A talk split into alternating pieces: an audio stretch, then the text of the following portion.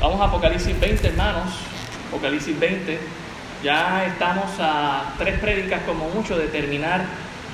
Hoy sería la cuarta. Tres prédicas para terminar el libro de Apocalipsis. Y yo espero que haya sido de bendición y, confío de que esta mañana también lo será. Haremos la lectura alterna en Apocalipsis 20 del 1 al 10, así que si pueden estar conmigo de pie. El tema, la revelación de Jesucristo para sus siervos y el título de esta mañana, Jesucristo reina en la tierra por mil años. Jesucristo reina en la tierra por mil años. Apocalipsis 20, del 1 al 10, leeremos de manera alterna, verso 10 nos unimos todos. Dice la palabra del Señor, vi a un ángel que descendía del cielo con la llave del abismo y una gran cadena en la mano.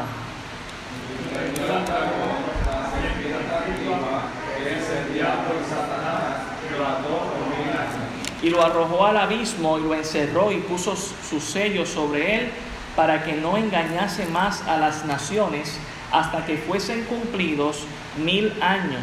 Y después de esto, de, de ser desatado por un poco de tiempo.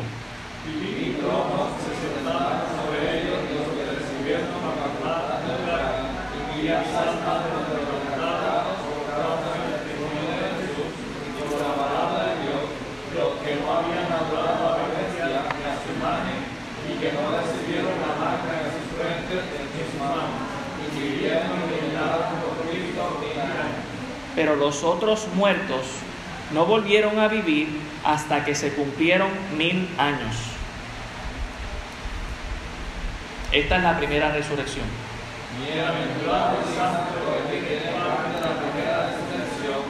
La segunda muerte no tiene potestad sobre estos, sino que serán sacerdotes de Dios y de Cristo, que llenarán con él mil años. Cuando los mil años se cumplan, Satanás será suelto de su prisión. Y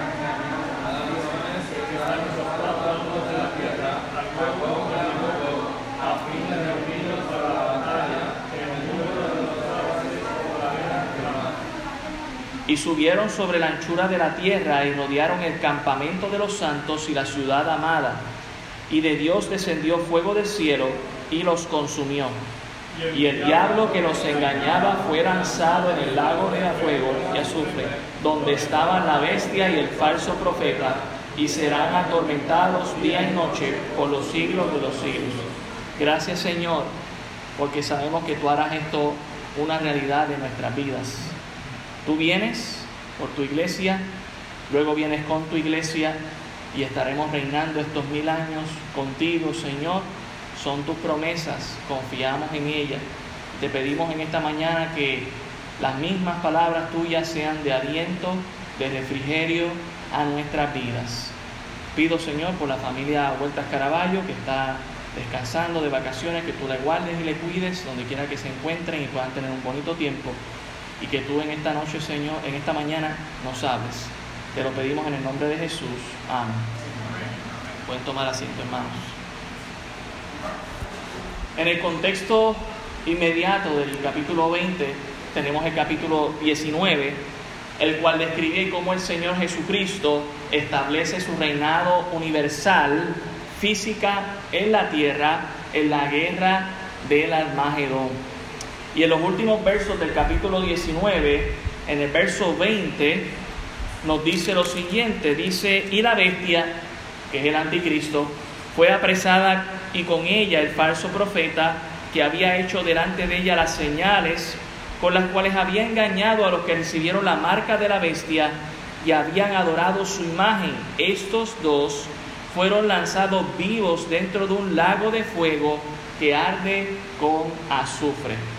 En, la guerra del Armagedón, tanto el anticristo como el falso profeta serán las dos personas que van a estrenar eh, un lugar diferente de tormento, que es el lago de fuego, que arde con fuego y azufre. Y en el mismo contexto, capítulo 20, todavía sigue la guerra del Armagedón en los primeros dos versículos, y se ve a este ángel que está bajando del cielo para encadenar a Satanás. Usted lo puede ver ahí, dice, vi a un ángel que descendía del cielo con la llave del abismo y una gran cadena en la mano y prendió al dragón, la serpiente antigua, que es el diablo y Satanás, y lo ató por mil años. Este ángel que tiene la llave del abismo y una gran cadena en la mano, ya lo vimos antes. Apocalipsis capítulo 9, en el versículo 1, es el mismo ángel que en la quinta trompeta abre el pozo del abismo y salen estas criaturas eh, llamadas langostas que atormentan durante la tribulación a los seres humanos por espacio de cinco meses. Dice que en esos días buscarán la muerte y no la hallarán. Así que este ángel ya lo hemos visto antes y ha abierto el abismo anteriormente. Y ahora lo está abriendo para que Satanás sea entrado en ese lugar y atado por mil años. Eh, no es el mismo lugar donde está el anticristo y el falso profeta, que es el lago de fuego, que tampoco es el mismo lugar que nosotros conocemos como infierno o lugar de tormento. Son lugares diferentes.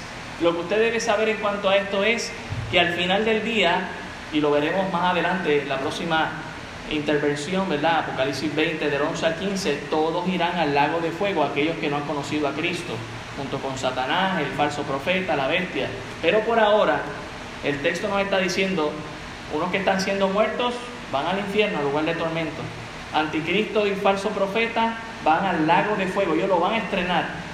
Y no es para hacer un y van a sufrir allí. Y Satanás por mil años va al abismo, que es un lugar también de tormento, donde muchos demonios han sido, en prisión, han sido puestos en prisión Notemos lo que dice el verso 2. Y prendió, ¿verdad? Hablando del ángel, al dragón, la serpiente antigua, que es diablo y Satanás, y lo ató por mil años. La palabra prender significa sujetar dos cosas a la misma vez para engancharlas sobre una persona u objeto. Esto es un ángel fuerte, porque puede con la llave, con la cadena y con el diablo y lo ata. Entonces eso es lo que significa aprender, es lo que precisamente hará este ángel. Él atará al diablo por mil años. Recordemos algo en cuanto a Satanás se refiere, desde Apocalipsis 12 ya él no tiene acceso al cielo. Si usted pregunta hoy dónde está Satanás, en el infierno no está. Está suelto, anda como león rugiente, según lo describe Primera de Pedro el capítulo 5, y busca engañar a las naciones y a la gente y tiene acceso al cielo. ¿Y qué hace en el cielo? Acusando a los escogidos de Dios. ¿Cuándo? De día y de noche. Pero en Apocalipsis 12 vimos que Satanás pierde ese acceso a través de una batalla que tuvo con Miguel y los ángeles de Dios y Satanás y sus demonios pierden el acceso. Por ende, Ahora Satanás se queda en la tierra y sabe que tiene poco tiempo y ese poco tiempo es tres años y medio básicamente, de los cuales en la guerra del Armagedón este ángel lo toma y lo pone prisionero en el abismo. En ninguna parte de la escritura el ser humano ata a Satanás y a sus demonios. De hecho, aún los evangelios, algunos exorcistas trataron de tomar endemoniados y ponerlos en, en, en, ¿verdad? Y en cadenas, y los demonios que hacían rompían con esas cadenas sin ningún problema. Esto dejándonos saber que ninguno de nosotros tenemos poder. Lo único que podemos hacer, hermanos, es reprenderlos en el nombre de Cristo. Y debemos aprender la lección de que nosotros no atamos a ningún demonio ni a ningún diablo, aunque sí los reprendemos en el nombre del Señor. No tenemos esa llave, no tenemos esa cadena, ni tenemos ese poder, pero este ángel sí lo va a hacer. Y es reconfortante saber que aunque libramos una lucha contra un agente tan poderoso como Satanás y sus demonios, Dios pelea nuestras luchas. Nosotros solo tenemos que hacer lo que Santiago 4.7 dice. Someteos pues a Dios, resistid al diablo y huirá de vosotros. Usted no tiene que usar ninguna cadena, ninguna llave, tirar ninguna palabra de maldición. Reprendan en nombre de Cristo, sométase a Dios y el diablo va a huir. Ya Dios se encargará de encadenarlo y lo hará a través de este ángel. Y lo digo y lo menciono, ¿verdad? Porque por ahí hay denominaciones que creen esto, de que creen que pueden encadenar y, atar al diablo y a los demonios. La realidad es que no es un aspecto bíblico de la manera que podemos luchar esta lucha que no es contra carne y sangre, sino contra huestes espirituales en las regiones celestes, es sometiéndonos a Dios y resistiendo al diablo. Dice el verso 3, y lo arrojó al abismo y lo encerró y puso su sello sobre él para que no engañase más a las naciones hasta que fuesen cumplidos mil años. Y después de esto debe ser desatado por un poco de tiempo. Ya hablamos del abismo, es un lugar donde habían sido lanzados demonios anteriormente. Génesis capítulo 6, esos demonios que quisieron tomar cuerpos de seres humanos y multiplicarse con los seres humanos y de ahí nacieron gigantes. En Judas 6 se nos menciona lo siguiente, Judas, versículo 6 dice, y a los ángeles que no guardaron su dignidad, sino que abandonaron su propia morada, los ha guardado bajo oscuridad en prisiones eternas para el juicio del gran día. Viene un día para su juicio y usted recordará que aún demonios que están sueltos en los días de Jesucristo como el que estaba metido en aquel que se llamaba Legión, cuando vieron a Jesús le preguntaron, ¿ya has venido para castigarnos? Ellos saben que ese día va a llegar. Ellos no son ateos, ellos son creyentes de que Dios es real, de que viene un, día de juicio para ellos, simplemente se han rebelado contra Dios. Notemos los verbos de este ángel. Él lo prendió, lo ató, lo arrojó y le puso un sello. Es un ángel poderoso y le pone un sello, ¿verdad? Sella el lugar para que no pueda salir.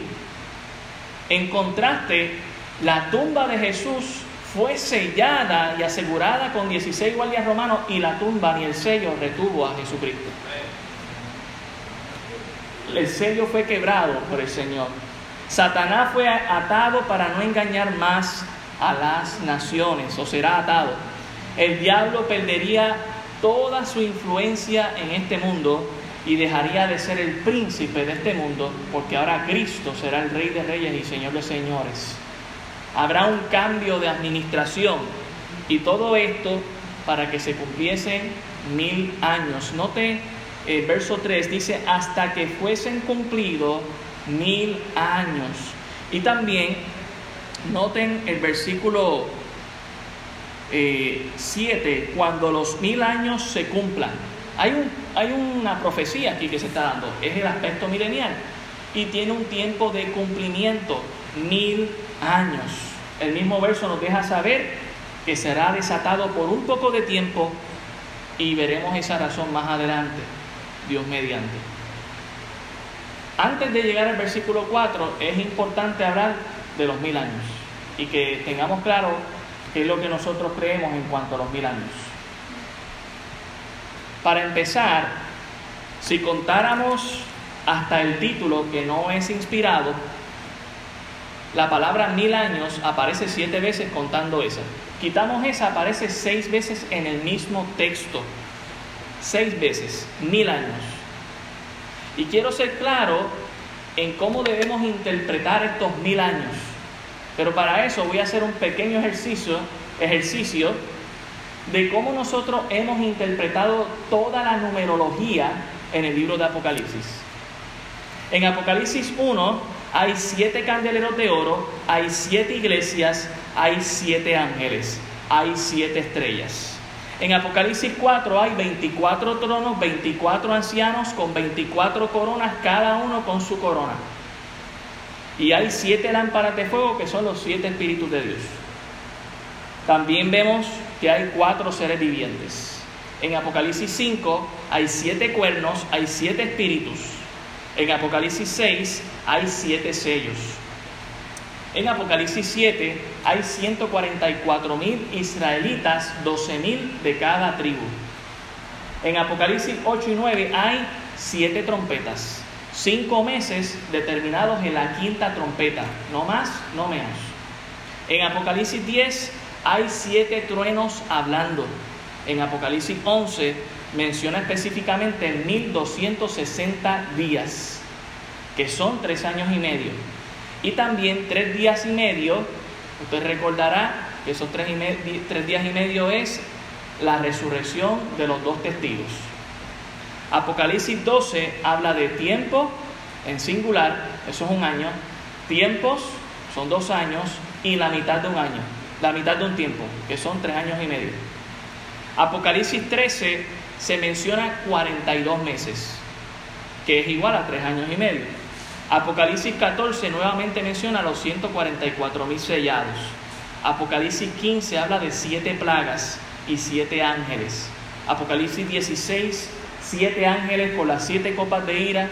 Apocalipsis 17, siete cabezas y diez cuernos. Apocalipsis 18, una gran piedra de molino. Apocalipsis 19, un solo trono, 24 ancianos y cuatro seres vivientes, más multitudes de personas adorando. Mi punto es el siguiente. Si nuestra numerología ha sido literal hasta el Apocalipsis 19, porque ustedes creen que va a cambiar en Apocalipsis 20. ¿Cómo debemos interpretar los mil años, hermanos? Tal y como lo dice, mil años. Mil años. De hecho, y vuelvo a recalcar, el milenio es el reinado de Cristo aquí en la tierra. No es más ni es menos, serán mil años en esta tierra y no lo confunda con el estado eterno que será más adelante, después de que Satanás sea suelto nuevamente. Son mil años literales, tan literales como creemos que el gran pez se tragó a Jonás, tan literales como cuando Moisés cruzó el Mar Rojo con dos millones de personas aproximadamente. Es literal, tan literales como hemos leído todos los demás números en todo el libro. No hay nada diferente. Ah, pero pastor, es que mil años para el Señor es un día. Es para el Señor, no para nosotros. Dice mil años que reinaremos con Él. De hecho, y vuelvo a recalcar que el milenio, que es el reinado de Cristo aquí en la tierra, encaja perfectamente y cronológicamente en el lugar que está. Creemos en una venida de Cristo premilenial Cristo llega en Apocalipsis 19 a la tierra. Por favor, no lo confunda con el arrebatamiento de la iglesia que es antes de la tribulación. Tenemos el arrebatamiento de la iglesia. ¿Cuándo puede pasar? En cualquier momento. ¿Vendrá? Seguro que vendrá. Gracias hermano por ese cántico. Después de eso viene la tribulación. Siete años. Tres años y medio de gran tribulación. Después de eso viene Apocalipsis 19, la guerra del Almagedón la venida de Cristo es premilenial, llega antes. Y después establece Él con nosotros, la iglesia, ¿verdad? Y el pueblo de Israel va a establecer el milenio. No es que la iglesia va a preparar el reino de Cristo, es que Cristo va a traer su propio reino. Es un libro que ya está siendo cronológico. Jesús mismo le establece a Juan en el capítulo 1, estas son las cosas que has visto, las que son y las que serán después de estas. Existe un milenio y Cristo llega antes para hacer una realidad. Lo vimos en Apocalipsis 19, en la guerra del Almagedón, que llega hasta Apocalipsis 20, versículo 2. Y lo hace junto a su iglesia arrebatada antes de la tribulación. El milenio, hermanos, no es ahora como algunas denominaciones lo afirman. No es ahora. No es la era de la iglesia como algunos dicen o dicen que la iglesia la establecerá sola para el Señor. No es así. Y para los que creen así, tenemos que hacerle tres preguntas que son muy importantes que deberíamos tomar en consideración. Si estamos en el milenio, ¿por qué Satanás aún anda suelto? Dice que antes del milenio, Satanás será atado por este gran ángel. Lo estamos viendo. Si estamos en el milenio, ¿por qué no está Cristo físicamente? Hermano, esta venida de Cristo no es espiritual. Esta venida de Cristo es física, le vamos a ver, vamos a andar con Él. Vendrá en un caballo blanco, hermanos. Es Cristo glorificado. Esto no es, esto no es espiritual, esto será real. Ah, y la tercera pregunta, si estamos en el milenio, ¿por qué las cosas no van bien? Digo, hoy vamos a leer varios pasajes acerca del milenio que son bastante explicativos y las cosas no van bien para hacer un milenio. Hermanos, Cristo es quien va a establecer ese reino milenial, literal y físicamente, y debemos creerlo así, no es algo místico. Ya Cristo ha venido espiritualmente a tu corazón si le has creído. Y un día Él lo hará físicamente y real. ¿Él vino la primera vez espiritual o físicamente? Vino físicamente, hermanos. Nacido de una virgen. La gente le tocó. Lo mataron ¿Cómo tú puedes matar a alguien que no está físicamente? Y después resucitó. Así que creemos en una segunda venida también física. Mire el versículo 4, Apocalipsis 20, versículo 4, dice, y vi tronos y se sentaron sobre ellos los que recibieron facultad de juzgar, y vi las almas de los decapitados por causa del testimonio de Jesús y por la palabra de Dios, los que no habían adorado a la bestia ni a su imagen y que no recibieron la marca en sus frentes ni en sus manos, y vivieron y reinaron con Cristo. ¿Cuánto tiempo? Mil años. No se olvide eso. Mil años son literales. Aquí no hay ningún aspecto de cómo interpretar. Ya usted ha visto, ha visto nuestra consistencia de cómo interpretar cada número que hemos visto en Apocalipsis, tal y como está. No hay por qué dudar de eso. Vitronos, esa expresión es importante quiénes van a estar en esos tronos. Ya vemos un grupo que va a ocupar esos tronos, pero eso no es todos los grupos. Así que quiero ir un momento a Lucas, el capítulo 22. Lucas 22, versículo 28. Lucas 22, 28 dice, pero vosotros sois los que habéis permanecido conmigo en mis pruebas. Yo pues os asigno un reino como mi Padre me lo asignó a mí, para que comáis y bebáis a mi mesa en mi reino y os sentéis en tronos juzgando a las doce tribus de Israel. Los doce tronos, perdón, en primer lugar, los discípulos van a ocupar tronos, es lo que estamos viendo aquí. Noten la expresión comer y beber. ¿Esto es algo espiritual o físico? Está diciendo, se van a sentar a mi mesa, en mi palacio, y van a comer y a beber conmigo y ustedes van a estar sentados en trono. Todo esto es físico, hermanos. Todo esto es físico. Primera de Corintios 6, ¿quiénes más van a ocupar tronos? Primera de Corintios 6, versículo 2.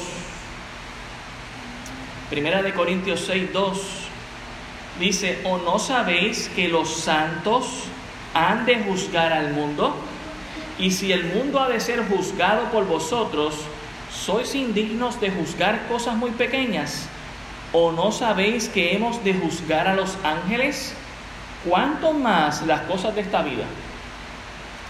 El trono no es solamente un lugar para reinar, también para juzgar. Seremos reyes, seremos jueces. ¿Lo merecemos? No, por la gracia de Dios, hermano, por la gracia de Dios. Así que hemos visto los discípulos, hemos visto los santos, Segunda de Timoteo, el capítulo 2. ¿Quiénes más estarán en tronos? Segunda de Timoteo 2, 11. Segunda de Timoteo 2, 11 dice, palabra fiel es esta, si somos muertos con Él, también viviremos con Él. Si sufrimos, también reinaremos con Él. Si le negaremos, Él también nos negará. Si fuéramos infieles, Él permanecerá fiel. Él no puede negarse a sí mismo.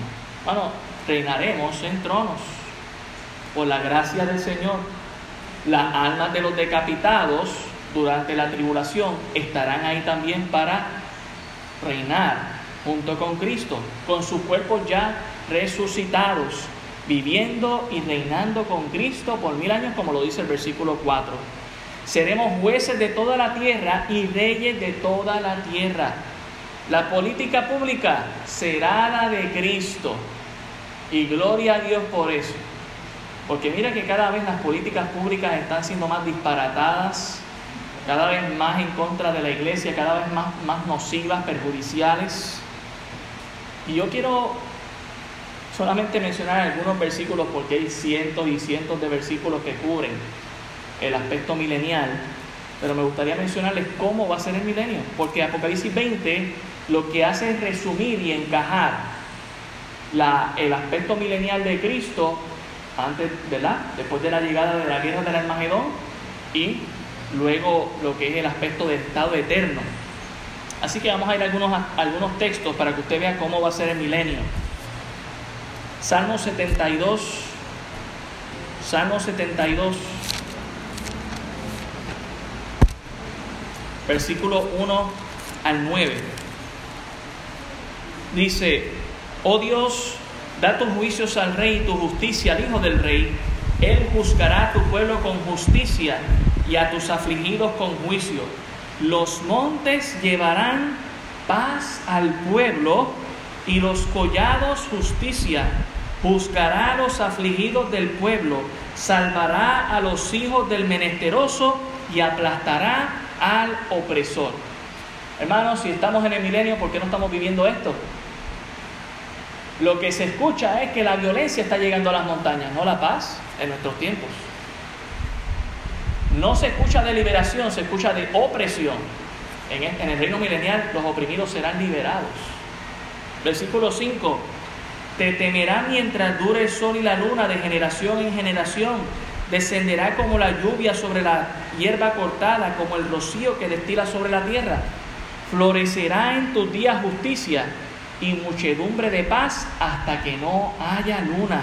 Dominará de mar a mar y desde el río hasta los confines de la tierra. Ante él se postrarán los moradores del desierto y sus enemigos lamerán el polvo. Los enemigos de la iglesia, que serían automáticamente los enemigos de Cristo, ¿están lamiendo el polvo hoy en día, hermanos? No estamos en el milenio, pero eso viene. El milenio de Cristo viene, hermanos. Isaías, voy a buscar bastantes pasajes ahí en Isaías. ¿Están conmigo? Isaías, 11, del 3 al 10.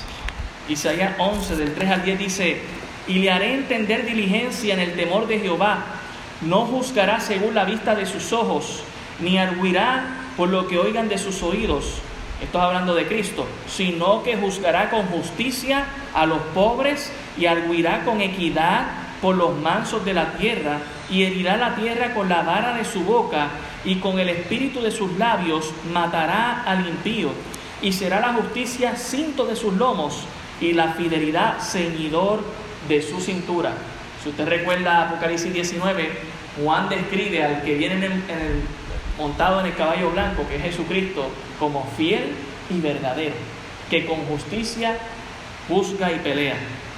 Mire el versículo 6, morará el lobo con el cordero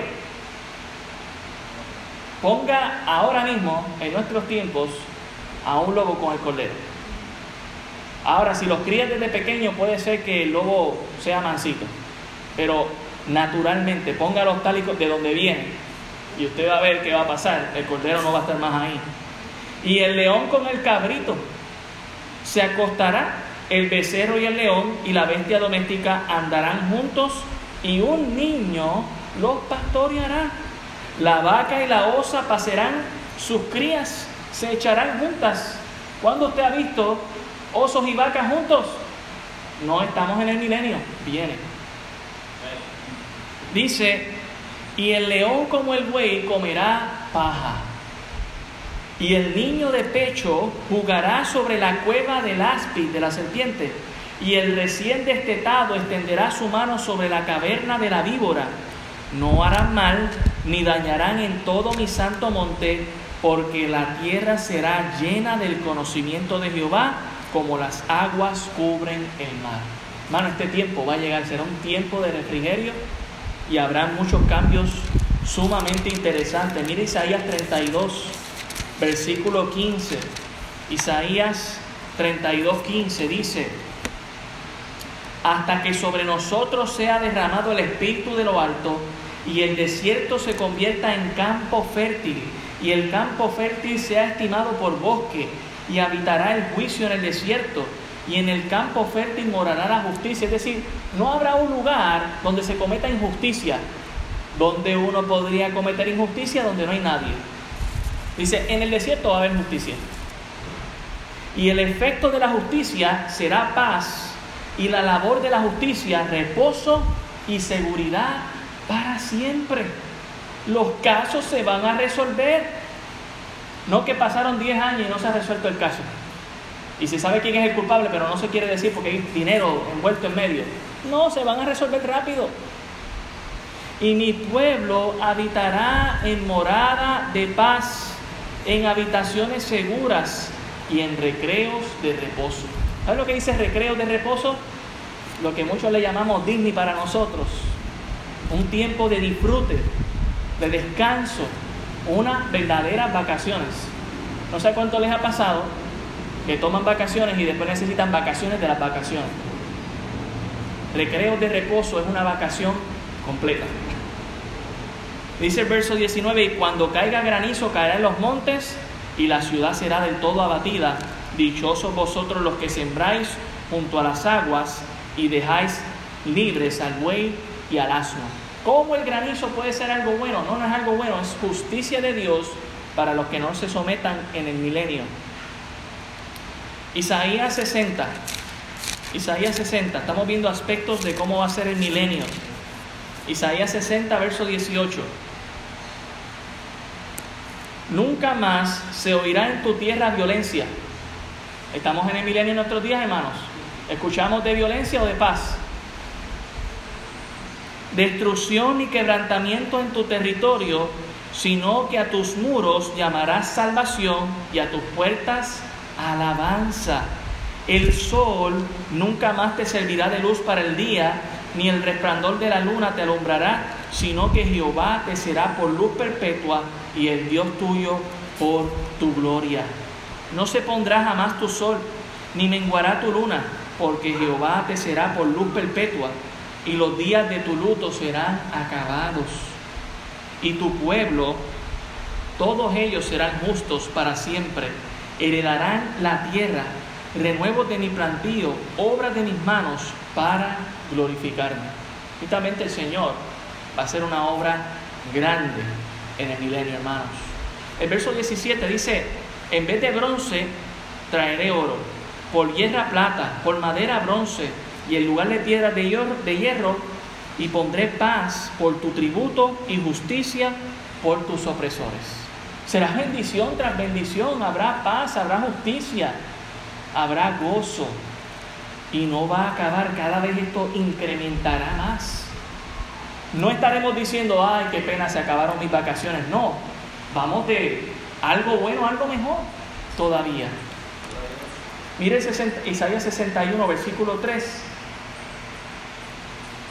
hablando de Jesús, a ordenar que los afligidos de Sión se les dé gloria en lugar de ceniza, óleo de gozo en lugar de luto, manto de alegría en lugar de espíritu angustiado, y serán llamados árboles de justicia, plantío de Jehová para gloria suya. Reedificarán las ruinas antiguas y levantarán los asolamientos primeros y restaurarán las ciudades arruinadas, los escombros de muchas generaciones ¿Ha usted escuchado de la edificación de alguna ciudad antigua en Israel? En el milenio eso pasará. Extranjeros apacentarán vuestras ovejas y los extraños serán vuestros lavadores y vuestros viñadores. Y vosotros seréis llamados sacerdotes de Jehová, ministros de nuestro Dios seréis llamados. Comeréis las riquezas de las naciones y con su gloria seréis sublimes. Estamos viendo a todas las naciones de la tierra rendiéndole tributo a Israel. En el milenio va, va a ocurrir, hermanos. Isaías 65, versículo 18. Mas os gozaréis y os alegraréis para siempre en las cosas que yo he creado. Porque aquí yo traigo a Jerusalén alegría y a su pueblo gozo, y me alegraré con Jerusalén, y me gozaré con mi pueblo, y nunca más se oirá en ella voz de lloro ni voz de clamor. No habrá allí más niño que muera de pocos días, ni viejo que sus días no cumpla, porque el niño morirá de 100 años. ¿Ha visto usted algún ser humano que dice ser niño y que tiene 100 años? Literales. Porque hoy en día tenemos gente que cree lo que no son. ¿Verdad? No estamos hablando de eso. Estamos hablando de gente que tenga 100 años y su apariencia sea de un niño. Eso va a pasar en el milenio edificarán casas y morarán en ellas, plantarán viñas y comerán del fruto de ellas, no edificarán para que otro habite, ni plantarán para que otro coma, porque según los días de los árboles serán los días de mi pueblo, y mis escogidos disfrutarán de la obra de sus manos. Mire qué tan literal, esto no es algo espiritual, está hablando de árboles, hermanos. Hay árboles que han estado aquí antes que nosotros y que estarán después que nosotros. Dios está diciendo, ellos vivirán como los años de los árboles. Hermano, esto es grande. Esto es grande. Mire cómo será, versículo 23. No trabajarán en vano. ¿Sabe lo que es sacar tiempo para trabajar en algo y no realizar la meta? Decir, wow, esto que hice no, produjo fruto, no valió la pena. Eso no va a pasar en el milenio. Se va a trabajar, habrá trabajo, hermano. Será una bendición, no nos vamos a cansar tanto. Usted recordará que el trabajo es un designio de Dios desde Génesis, desde antes de la maldición. Trabajo no es maldición, la maldición es cansarnos. Dice que no trabajarán en vano, ni darán a luz para maldición, porque son linaje de los benditos de Jehová y sus descendientes con ellos. Y antes que clamen, responderé yo, mientras aún habla, yo habré oído.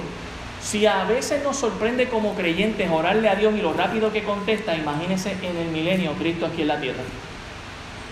Será mucho más grande esto.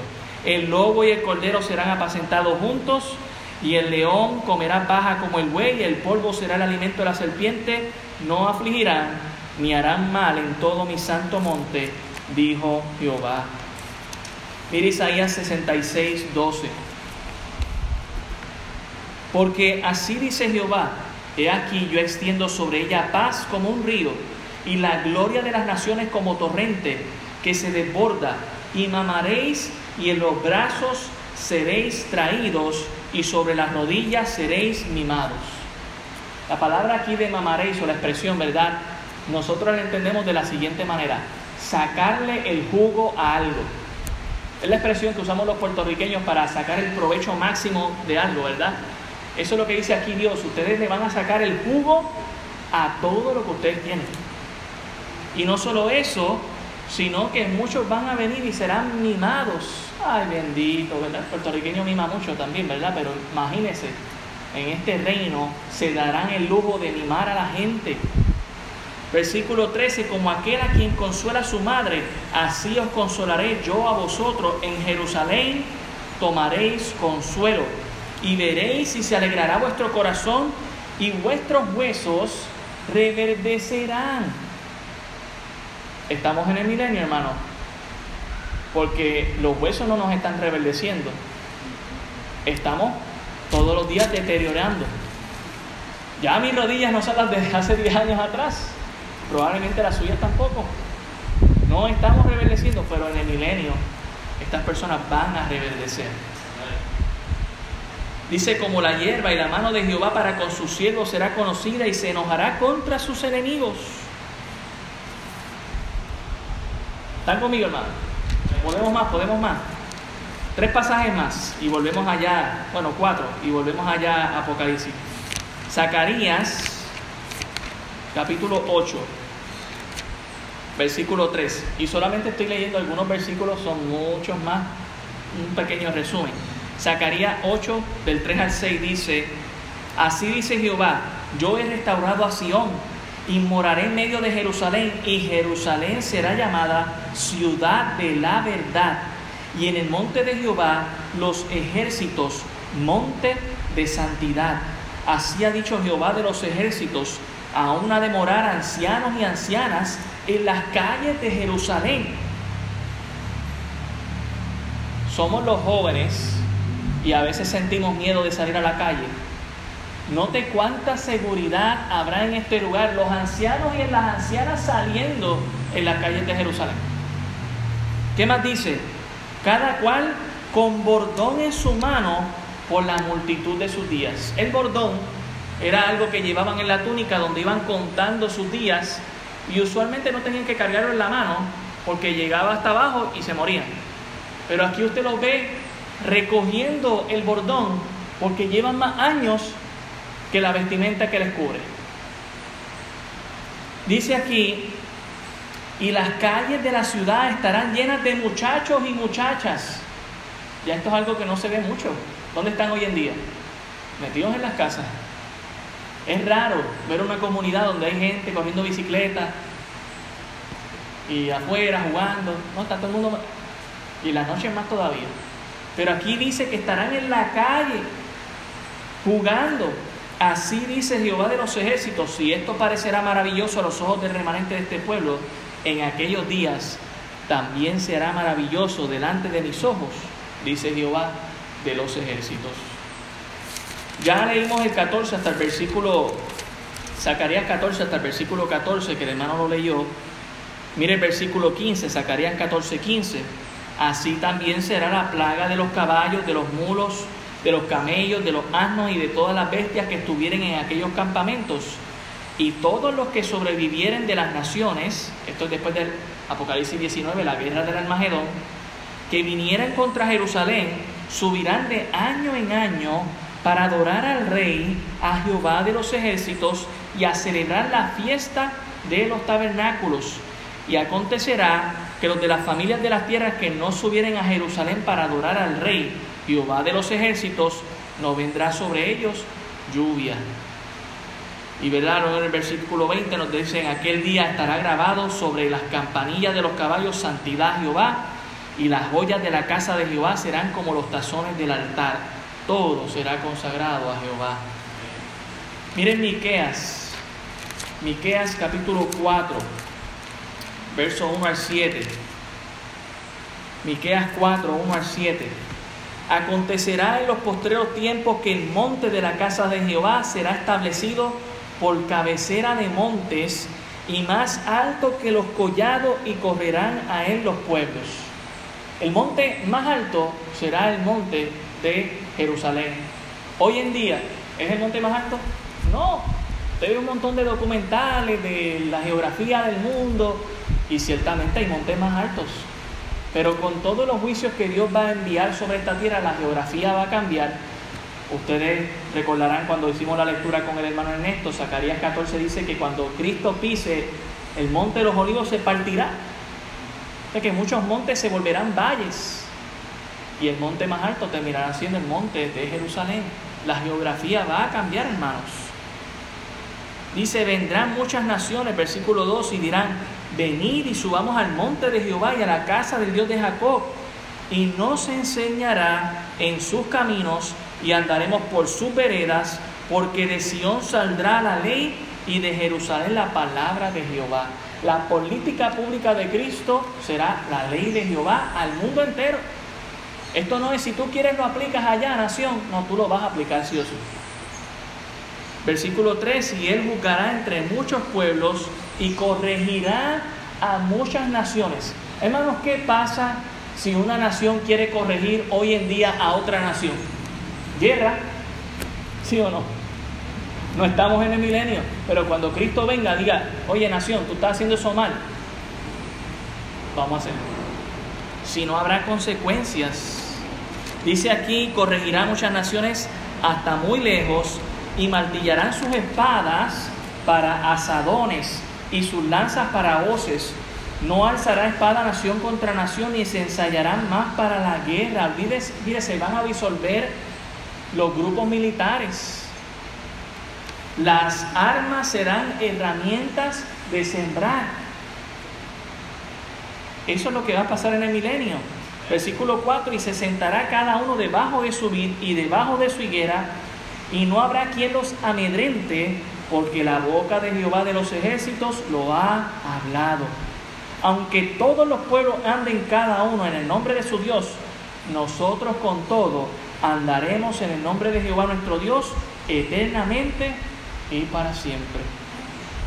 Y noten lo que dice el verso 6, en aquel día, dice Jehová, juntaré a la que cojea, recogeré a la descarriada y a la que afligí, y pondré a la coja como remanente y a la descarriada como nación robusta, y Jehová reinará sobre ellos en el monte de Sión desde ahora y para siempre. Tengo palabras para nosotros, hermanos. Está hablando ahí de ovejas, de ovejas descarriadas, de ovejas, de ovejas que cojean. Hablando de nuestra condición espiritual. Quizás, y lo digo con mucho respeto, porque hay de todo en la viña del Señor, tú eres la que cojeas. Quizás tú eres la que te has descarriado, has vuelto a Cristo. Dios tiene grandes cosas para ti en el milenio. Dios tiene grandes cosas para ti en el milenio, hermanos. Y termino con este último pasaje, después volvemos a Apocalipsis. Ya correrá todo más rapidito. Isaías 35. Quiero darle este último detalle y muchos más. Yo le animo a que usted pueda buscar los pasajes que tienen que ver con el milenio y se recree en ellos. Isaías 35, versículo 3. Habrá restauración y habrá un camino exclusivo para llegar al Rey de Reyes y Señor de Señores. Isaías 35, versículo 3 dice, fortaleced las manos cansadas, afirmad las rodillas endebles, decid a los de corazón apocado, avergonzado, esforzados, no temáis, he aquí que vuestro Dios viene con retribución, con pago. Dios mismo vendrá y os salvará. Entonces los ojos de los ciegos serán abiertos y los oídos de los sordos se abrirán. Entonces el cojo soltará, saltará, perdón, como un ciervo y cantará la lengua del mudo, porque aguas serán cavadas en el desierto y torrentes en la soledad. El lugar seco se convertirá en estanque y el sequedal en manaderos de aguas, en las moradas de chacales, en su guarida. Será lugar de cañas y juncos y habrá allí calzada y camino y será llamado camino de santidad. No pasará el mundo por él, sino que él mismo estará con ellos. El que anduviera en este camino, por torpe que sea, no se extraviará. Hermanos, habrá, por decirlo así, una autopista exclusiva para llegar al reino de Dios en Jerusalén. Pastor, tengo miedo de perderme. Dice ahí que aún la más torpe no se va a perder. Será un camino exclusivo, será un camino seguro. dice, no, yo ando hoy seguro en la autopista, seguro de qué, hermano, si muchas veces uno tiene miedo de chocar, muchas veces hay hasta tiroteos hoy en día, se explota una goma, no, este será un lugar seguro. Y usted llegará a visitar al Señor. Será algo tremendo. Hermano, el reino milenial de Cristo va a traer justicia, por ende paz, la verdad será dicha, la mentira será omitida, el milenio será uno de obediencia y será también un reino de santidad, un reino de verdad, un reino de gozo. Desde ya nos podemos gozar en ese reino, hermanos. En eso consta el milenio de manera resumida. Volviendo a Apocalipsis 20, versículo 5, dice, pero los otros muertos no volvieron a vivir hasta que se cumplieron mil años. Esta es la primera resurrección. ¿De qué muertos se está hablando? Si ya la iglesia ha sido arrebatada, ya nos ha mencionado en el versículo 4 que los decapitados por la causa de Cristo fueron resucitados y están reinando. ¿De qué muertos está hablando? Está hablando de todas las personas impías que no van a ver esa resurrección. Seguirán en el infierno mientras la iglesia, el pueblo de Israel, estará reinando con Cristo mil años aquí en la tierra. Por eso Juan hace esta aclaración y luego dice, esta es la primera resurrección y da una bienaventuranza. Bienaventurado y santo el que tiene parte en la primera resurrección. La segunda muerte no tiene potestad sobre estos, sino que serán sacerdotes de Dios y de Cristo y reinarán con Él mil años. Los que van a tener la segunda resurrección van a llegar al trono blanco. Lo estaremos viendo del 15, del versículo 11 al 15, la, próxima vez. Ellos vendrán de ser del lugar de infierno al lago de fuego, de un lugar malo a un lugar peor. Nosotros pasaremos de un lugar bueno a un lugar mejor. Las cosas en el Señor van a mejorar, hermano. Y note algo acerca de las bienaventuranzas en el libro de Apocalipsis. Hay siete bienaventuranzas. Qué coincidencia, ¿no? Usted está leyendo la quinta aquí. Existen siete bienaventuranzas. Y en esta está diciendo bienaventurados y santo el que tiene parte de la primera resurrección. Hermano, si usted ha creído, usted será parte de esa primera resurrección. No es una resurrección espiritual, ya si usted ha creído, esa resurrección espiritual ya ocurrió en su vida. Es una resurrección física y literal, como lo describe allá en Ezequiel 37. Los huesos se van a juntar, la carne va a volver a su lugar y usted tendrá un cuerpo glorificado a la semejanza de Cristo, según Filipenses. Dice aquí que ellos no tendrán potestad, la muerte no tendrá potestad sobre esto, sino que serán sacerdotes de Dios y de Cristo y reinarán con él mil años. ¿Cuál es la necesidad de ser sacerdotes en el milenio de Cristo? Durante el milenio de Cristo habrá gente que no conoce de Cristo todavía. Y los sacerdotes haremos el papel de, vamos a Cristo, aquí está, es Él, el Mesías, el que estamos esperando. Mira el reino en el que estás viviendo, es un reino de paz, de gozo, de seguridad. Nunca ha habido tal cosa como esta.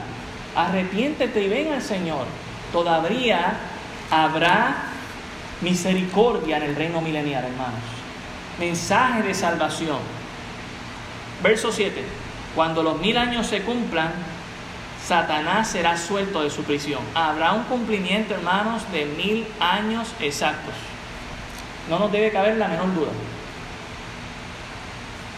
Dios permitirá a Satanás ser librado de su encarcelamiento después de los mil años. Y notemos que tanto este verso como el tercero menciona el cumplimiento de los mil años. Versículo 8. Y saldrá a engañar a las naciones que están en los cuatro ángulos de la tierra. Estos cuatro ángulos, norte, sur, este y oeste. Esos son los cuatro ángulos. A Gog y a Magog, a fin de reunirlos para la batalla, el número de los cuales es como la arena del mar. Satanás será suelto por un poco de tiempo y a qué saldrá? A hacer lo que ha hecho siempre, a engañar. Eres el padre de mentira.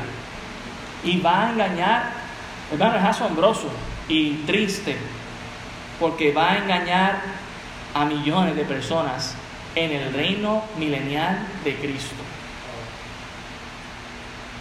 Un rey, e-, esto, esto va a quitar la aseveración que muchas personas hacen de que, ah, es que si estuviéramos en un buen ambiente, un ambiente próspero, pues nadie robaría, nadie mataría, todos haríamos las cosas bien porque todo el mundo va a tener dinero, todo el mundo va a estar bien.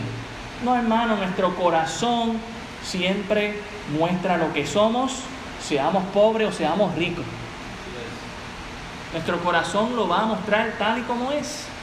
Y Satanás saldrá a engañar a muchos serán fácilmente engañados. ¿Qué cosas podría decir Satanás? Bueno, los pasajes nos indican del milenio que Cristo va a reinar con vara de hierro y el que no se quiera someter le va a ir mal. Así que probablemente Satanás dirá, yo no te castigaría por eso, ven conmigo. Yo no haría que no llueva en tu país por no obedecerle a Dios. Tú Tienes democracia, tienes libertad de escoger lo que tú quieras. Satanás engañará de alguna manera a esta generación y muchos van a caer. ¿Y qué harán? Se juntarán. Dice aquí, ¿verdad? Hace una mención de Gog y Magog, eh, referente a dos personas. Eh, muchas personas, ¿verdad? Lo atribuyen a Ezequiel 37 y 38, pero no, no es lo mismo, es parecido pero el evento de Ezequiel 37 y 38 es un evento premilenial Esto es un evento postmilenial. Ya ha pasado los mil años. Y es en referencia simplemente a dos potencias grandes que se levantarán en aquellos días, no en estos, en aquellos días después del milenio, que reunirán a toda esta a todo este grupo de personas convencidas por Satanás para hacer lo que dice el verso 9, y subirán sobre la anchura de la tierra y rodearán el campamento de los santos y la ciudad amada, y de Dios descendió fuego del cielo y los consumió. Mano, Dios es fuego consumidor para aquellos que no se quieren someter a Él. Pero Dios es un sirvo apacible para aquellos que nos humillamos ante su presencia. Será triste, pero Dios hará como hizo en Apocalipsis 19. Muéranse, se morirán. Baja fuego del cielo y los consumirá a todos. Así que lo que hará esta, esta escapada de Satanás después de mil años es mostrar cómo estaban los corazones de muchos, aún Cristo estando aquí en la tierra. Lo que muchos afirmarían y dirían, ah, es que eso de yo por fe, yo si no lo veo, no lo creo, verán a Cristo, estarán aquí durante el reinado de Cristo y muchos no vendrán a Él. Por eso usted y yo somos llamados a creer por fe. Y nuestra fe, hermanos, no queda ciega. Un día va a ver a Cristo cara a cara. Estaremos con Él. Pero debemos creerlo primero. Último versículo, el versículo 10. Y el diablo que los engañaba fue lanzado en el lago de fuego y azufre, donde estaban la bestia y el falso profeta, y serán atormentados día y noche por los siglos de los siglos. Hermanos, ya dos personas están ahí por mil años. La bestia, que es el anticristo, y el falso profeta. Estrenaron ese lugar. La tercera persona que va a llegar ahí es el diablo, que será arrojado ahí. Han pasado mil años y dice que es un lago de fuego y azufre. No se congeló, no se hizo más frío, sigue quemando. Y dice que el tormento es por los siglos de los siglos, de día y de noche. Esta imagen que algunos presentan de que Satanás está en el infierno pegando la, latigazo a medio mundo, no, él también va a estar en tormento, sufriendo, hermanos. Esta es la imagen bíblica. Y ¿sabe qué? Si el milenio fue bueno porque estaba Cristo aquí en la tierra, porque Satanás no estaba, la eternidad será mejor porque nunca más veremos a esa persona. Bueno, entonces debemos gozarnos. Cristo reinará siempre.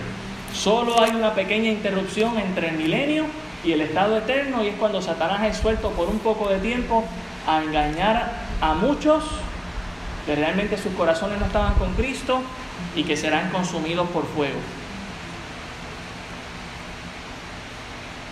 ¿Te puedes tú proyectar en el milenio? ¿Puedes verte en ese lugar? Reinaremos con Cristo, hermanos. Reyes, sacerdotes, jueces. Esto nos debe motivar que lo que estamos haciendo hoy en día no es en vano. Dios nos quiere en su santa, perfecta voluntad. Dios un día nos va a premiar y descansaremos de nuestros trabajos. Seámosle fieles al Señor, porque grandes cosas nos esperan en Él. Oremos.